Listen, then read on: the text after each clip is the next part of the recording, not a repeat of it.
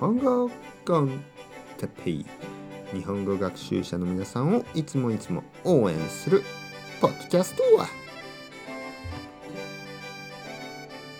今日は話の脱線について。話の脱線。はい皆さんおはようございます。日本語コンテッペイの時間ですね。元気ですか？僕は今日も元気ですよ。今日は話の脱線について話したいと思います。話が脱線するとか言います。脱線。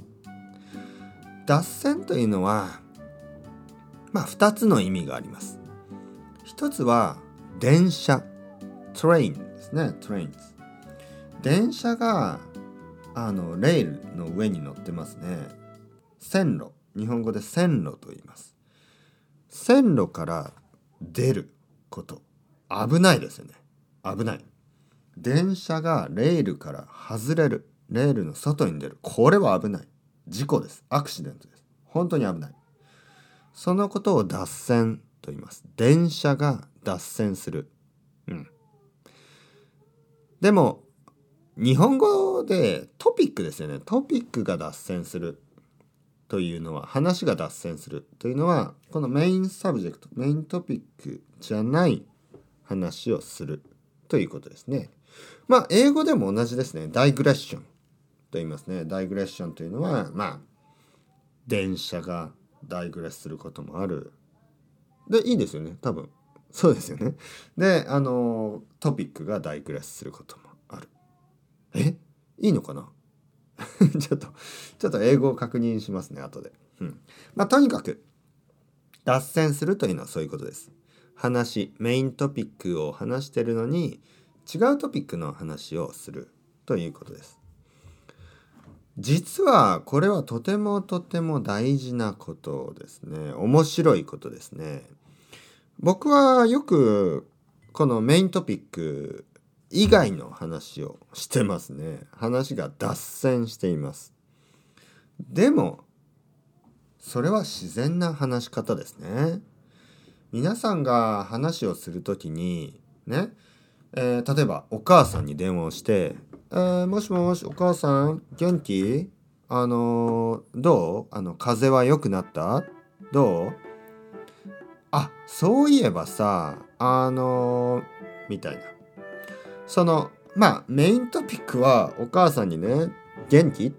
なんか風邪大丈夫、ね、風邪ひいていたけど大丈夫？良くなった？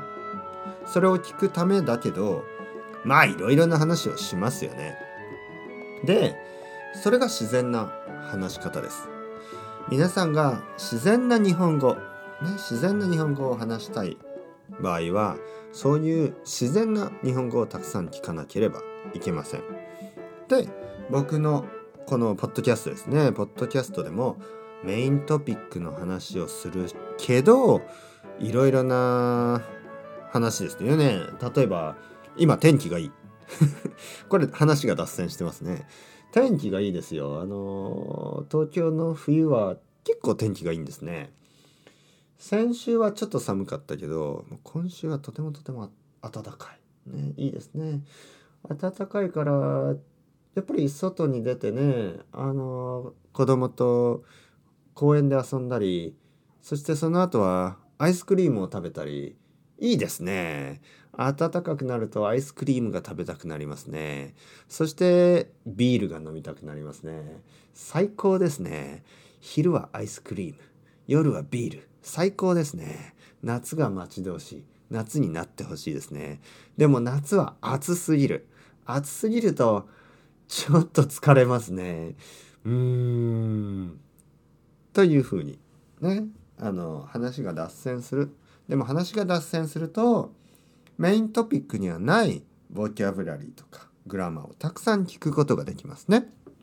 だから僕はわざと、ね、オンパーパスわざと脱線してるんですよ。